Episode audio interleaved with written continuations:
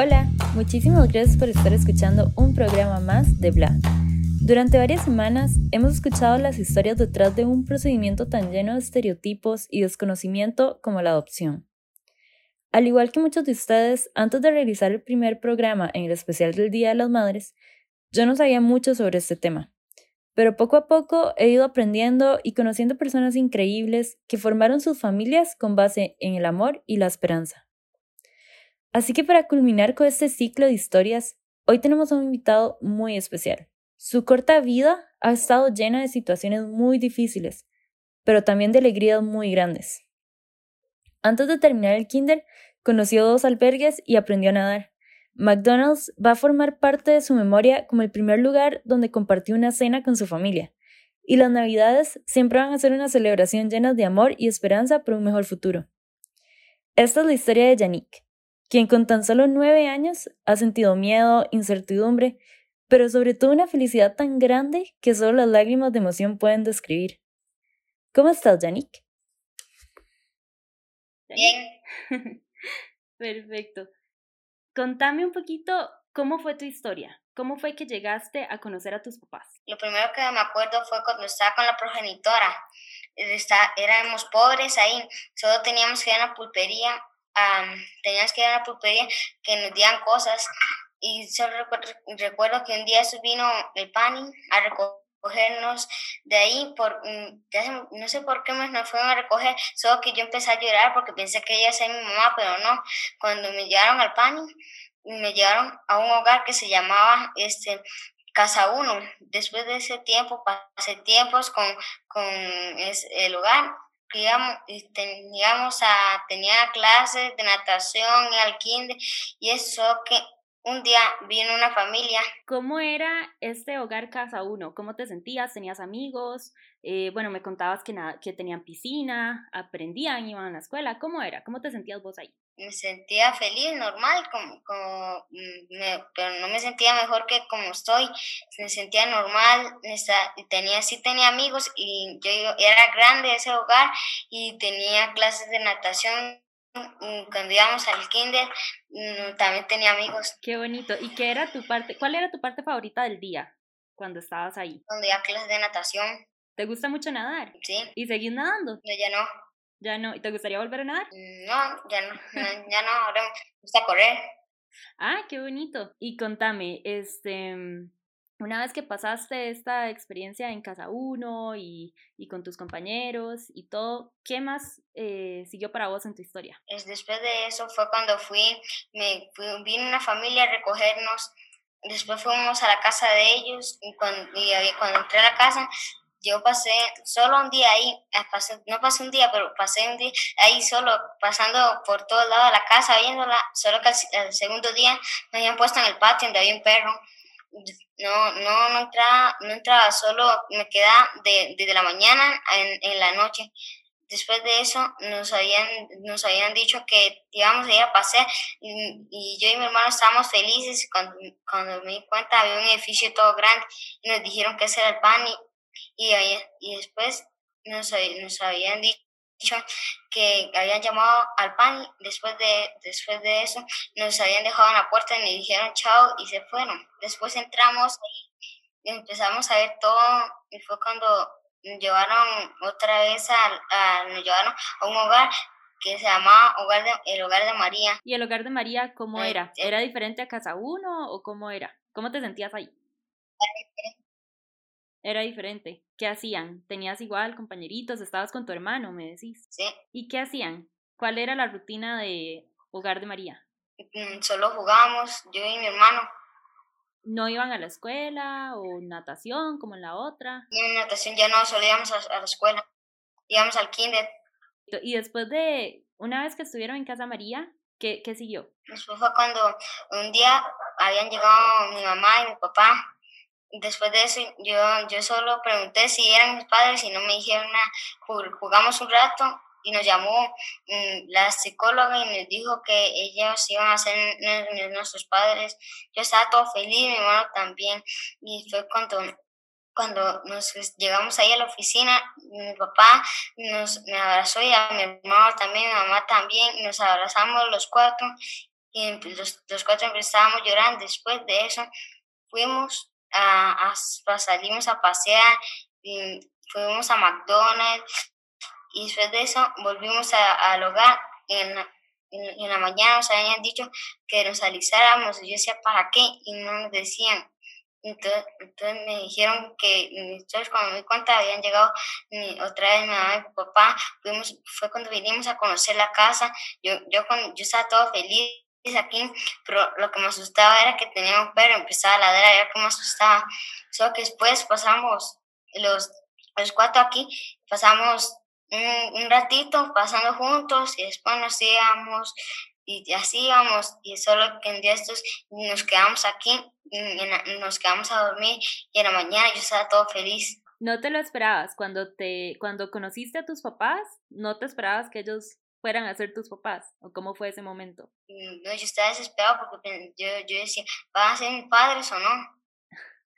Y ese primer abrazo que me contaste, donde todos se pusieron a llorar, ¿cómo fue? O sea, ¿cómo fue esa experiencia de abrazarlos por primera vez y, y de conocer a tu familia y tener como esa conexión que solo ustedes cuatro van a tener siempre? Yo estaba ahí todo feliz cuando me dijeron eso y cuando me di cuenta me estaban saliendo lágrimas y mi mamá me abrazó, mi papá también, y mi hermano. fue cuando los cuatro estábamos llorando y fue cuando salimos de la oficina y salimos a McDonald's y a, y a lugares. Qué bonito. Bueno, definitivamente es una historia muy, muy, muy bonita. ¿Y ya se te pasó el miedo de los perros? Sí, a ver si me gustan. ¿Sí te gustan? ¿Cuál tenés? ¿Qué raza es tu perro? Mm, un Terranova y la otra ya se me olvidó. Ay, tenés dos, qué bonito. Bueno, qué dicha y y definitivamente también los, los peluditos son parte de la familia y es una, una bonita experiencia al crecer. ¿Y cómo ha sido tu vida desde ese momento? Contame. Mm, feliz, me siento mejor aquí con, en los otros lugares. Qué bonito. ¿Y qué le dirías a todos esos niños que todavía están esperando por conocer a su familia? Que el día van a llegar sus padres, no se preocupen. Ok, perfecto, Jenny. Muchísimas gracias por compartir tu historia con, conmigo. Y bueno, de verdad que fue un, una experiencia súper bonita, que tuviste un final muy feliz. Y bueno, Eric, Eric es el papá de Yannick. ¿Cómo estás? Dios. Bien, bien, por dicha. Contanos un poquito ahora tu parte de la historia. ¿Cómo, cómo fue todo este proceso? ¿Cómo, ¿Cómo fue cuando conociste a Yannick? ¿Y cómo fue cuando dijiste, él es mi hijo? Bueno, de hecho, este, bueno, el proceso inició un día que decidimos yo y mi esposa eh, nos dimos cuenta, tras varios exámenes, que yo, no, yo no, no, era fértil para que ella quedara embarazada. Entonces, este, yo lo estuvimos pensando varios, varios meses, ¿verdad? Y un día le dije que por qué no llamaba al PANI y preguntaba eh, qué había que hacer para adoptar. Curiosamente, ella llamó al PANI de donde somos, ¿verdad? Y le dijeron que ahí no era, le dieron el número de donde era llamamos y fuimos, nos dijeron que podíamos eh, asistir tal días eh, y fuimos un lunes y ahí nos hicieron una pequeña entrevista y nos dijeron que por qué queríamos adoptar y qué edades queríamos adoptar. había dos maneras de hacer el proceso. Eh, que había que presentar unos estudios psicosociales y que se podían hacer de manera privada o por medio del PAN y solo que había una lista de espera, ¿verdad? Eh, nosotros empezamos a averiguar quién nos podía hacer el estudio y fue cuando llegamos a la asociación Hijos Nacidos del Corazón. A eso justamente quería llegar. Vos sos parte de esa asociación, ¿cierto? ¿Vos te uniste a esa asociación después de todo este proceso o ya la conocías de alguna forma? ¿Cómo fue? Bueno, primero fuimos al taller que impartían ellos, nos dieron, nos explicaron el proceso, escuchamos testimonios y recuerdo algo muy claro que me dijo una psicóloga que les estaba ayudando a ellos, que nos dijo que había una niña de siete años que le había entregado una carta diciendo, yo lo que quiero es un papá y una mamá. Entonces, ese mismo día hablamos con una persona ahí y le dijimos, nosotros queremos adoptar un niño o dos, este, pero que uno sea más grande que el otro porque curiosamente eh, me he dado cuenta en la asociación que nadie quiere niños mayores a seis años o cinco años, por el miedo de que vienen amañados, vienen cosas que son muy erróneas, ¿verdad? Entonces, este, curiosamente, nosotros sí dijimos, nosotros queremos un niño más grande. Mayor de seis años, ese era el requisito. Exacto. De hecho, en el perfil que nosotros llenamos para el PANI, este, pedimos un niño de 0 a 5 y el otro de 0 a 10 años, ¿verdad? Pusimos los dos o que fuera solo uno, como ellos quisieran, ¿verdad? Y que no fuera ni... nosotros pensamos que si era un embarazo no sabíamos si iba a ser niño o niña, entonces no definimos un sexo. Claro. ¿Y tenían alguna noción de que iban a, a llevarse un par de hermanitos como Yannick? Eh, no, la verdad no. En realidad el perfil era un poco abierto, ¿verdad? Más las edades. Entonces, este, ahí fue donde decidimos eso. Y después de eso, eh, hicimos los estudios privadamente y comenzamos a ir al mismo taller. Fuimos como 10 veces, donde el taller era igual, igual, igual prácticamente. Lo que cambiaba tal vez era el testimonio de la pareja. ¿Verdad? Ya me lo sabía. nosotros, la misma ansiedad que nos llevaba eh, de esperar para que nos dieran nuestros hijos, teníamos que matar ese tiempo. Y lo descubrimos llevando talleres y talleres y talleres. Y así empecé a conocer más de adopción, ¿verdad? Y empecé a leer libros de otros países y cosas así, ¿verdad? Empecé a buscar en internet información sobre adopción y muchas cosas más. Curiosamente, en este momento soy el presidente de la asociación. ¿Y no impartís ese taller o ya no? Sí, ya lo, imparto cada, cada mes. Cuando puedo, ¿verdad? Igual, casi siempre lo hago yo o lo hacen otras parejas, porque se, se sigue haciendo el taller. Ha, ha variado muchas cosas, pero, pero se sigue impartiendo el taller para que nuevas parejas conozcan qué es adopción realmente, ¿verdad? Entonces es algo, algo muy bonito. De hecho, ya, ya prácticamente es como, ya se lo sabe uno, pero es algo nuevo escuchar a las parejas cuando te dicen, dígame, cuénteme su experiencia o hacen preguntas que uno tenía en su momento, ¿verdad? Claro, y, me imagino que cada vez es distinto, porque son parejas diferentes. De hecho, eh, alguno, un día de estos me llama un muchacho que quiere adoptar y curiosamente me dijo que quería adoptar un niño con síndrome de Down. Wow. Y es muy difícil que alguien adopte a una persona con discapacidad.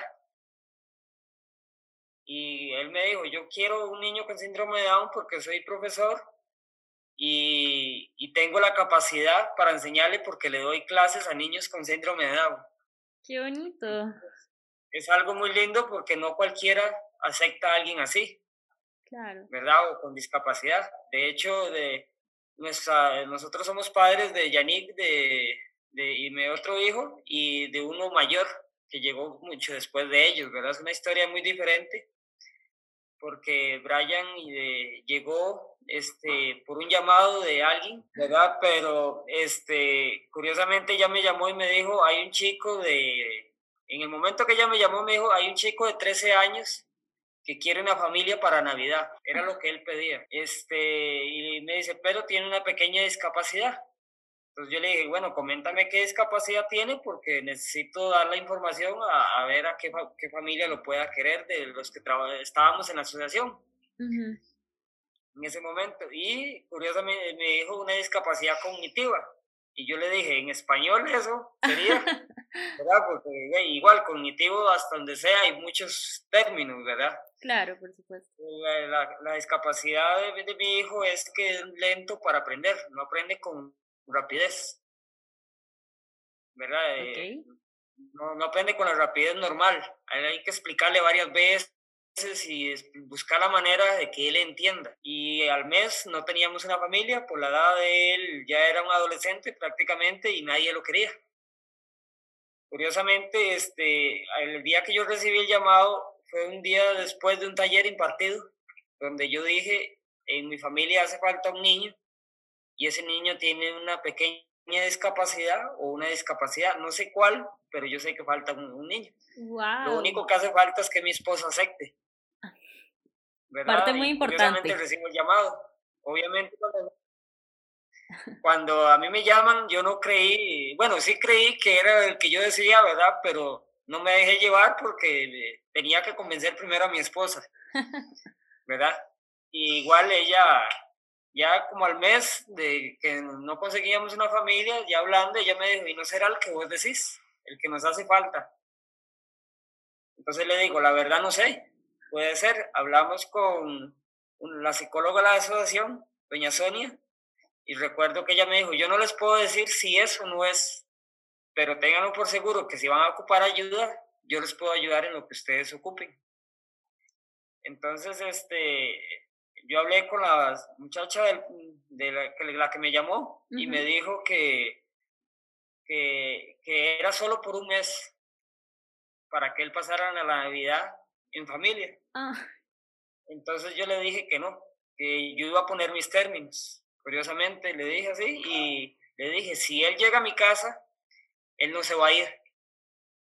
Y después de eso, nada más tenemos que ir viendo a ver cómo se, se sienten mis otros dos hijos, porque en, este, en ese momento mis hijos eran mi prioridad. Y no quería que ellos sufrieran un trauma o sufrieran dolor porque viniera alguien mayor o, o alguien que no, no era de la familia en el momento, ¿verdad? Y hace, cuando todo eso estaba pasando, ¿cuánto tiempo llevabas vos con Yaniki y con su hermanito? Teníamos dos años. Sí, ya, ya estaban más adaptados, ya era un núcleo familiar más consolidado, por decirlo así. ¿Y qué pasó? este, entonces, este, fuimos a donde estaba él, nos reunimos en una oficina, los dejamos jugar a ellos tres juntos para ver cómo se comportaban. Obviamente nosotros los estábamos viendo, ¿verdad? y se, se llevaron bien. Eh, a la semana, Brian vino a la casa y, se quedó un día completo. Estuvimos jugando, que jugábamos play, que estuvo jugando con ellos, conoció la casa, se volvió a ir para el lugar donde estaba. En esos días íbamos para un paseo a Guanacaste y yo le dije que ocupaba que él fuera con nosotros para este, estuviera más tiempo con nosotros. Eh, le dieron el permiso, pasamos, lo recogimos, nos fuimos para Guanacaste como cuatro días y, y él tenía que volver el día lunes al albergue. El día lunes en la mañana yo llamo al albergue y les digo que no va a volver, que se va a quedar.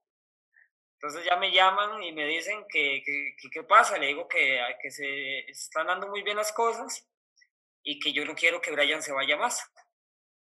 Aparte que cada vez que Brian se iba, Yannick se deprimía un poco porque se iba a algo que él ya estaba queriendo. Entonces le estaba haciendo daño en ese sentido. Entonces decidimos y ese día, bueno, me dijeron, bueno, déjelo una semana más y a la semana que vuelva. Se quedó una semana completa y a la semana siguiente fuimos a recoger sus cosas porque no iba a volver más. Habíamos hecho todo como un plan de forma de ir eh, por tiempos y no se cumplió el tiempo. Porque recuerdo que llegó un 18 de diciembre y no se fue más. Y hasta el momento no se, no se va a ir, ¿verdad? Ya tiene 17 años y de hecho Brian, cuando nos dijeron a mí me dijeron que tenía 13 años, pero en realidad tenía 15 años. la, la muchacha que me llamó se equivocó, ¿verdad? En este momento él tiene 17 años y ya prácticamente tiene la adopción en firme. Está en un proceso judicial que estamos esperando que salga nada más. ¿Y el que quiere estudiar? ¿Qué pues, aspiraciones tiene? siempre él dice que quiere ser deportista. Se dedica, eh, hace mucho ejercicio, corre, pero en, en, sí no, dice que quiere una carrera que gane mucho dinero. Bueno, todos queremos eso. No tiene algo como Sí, curiosamente, ¿verdad? Pero no tiene todavía nada como definido, ¿verdad?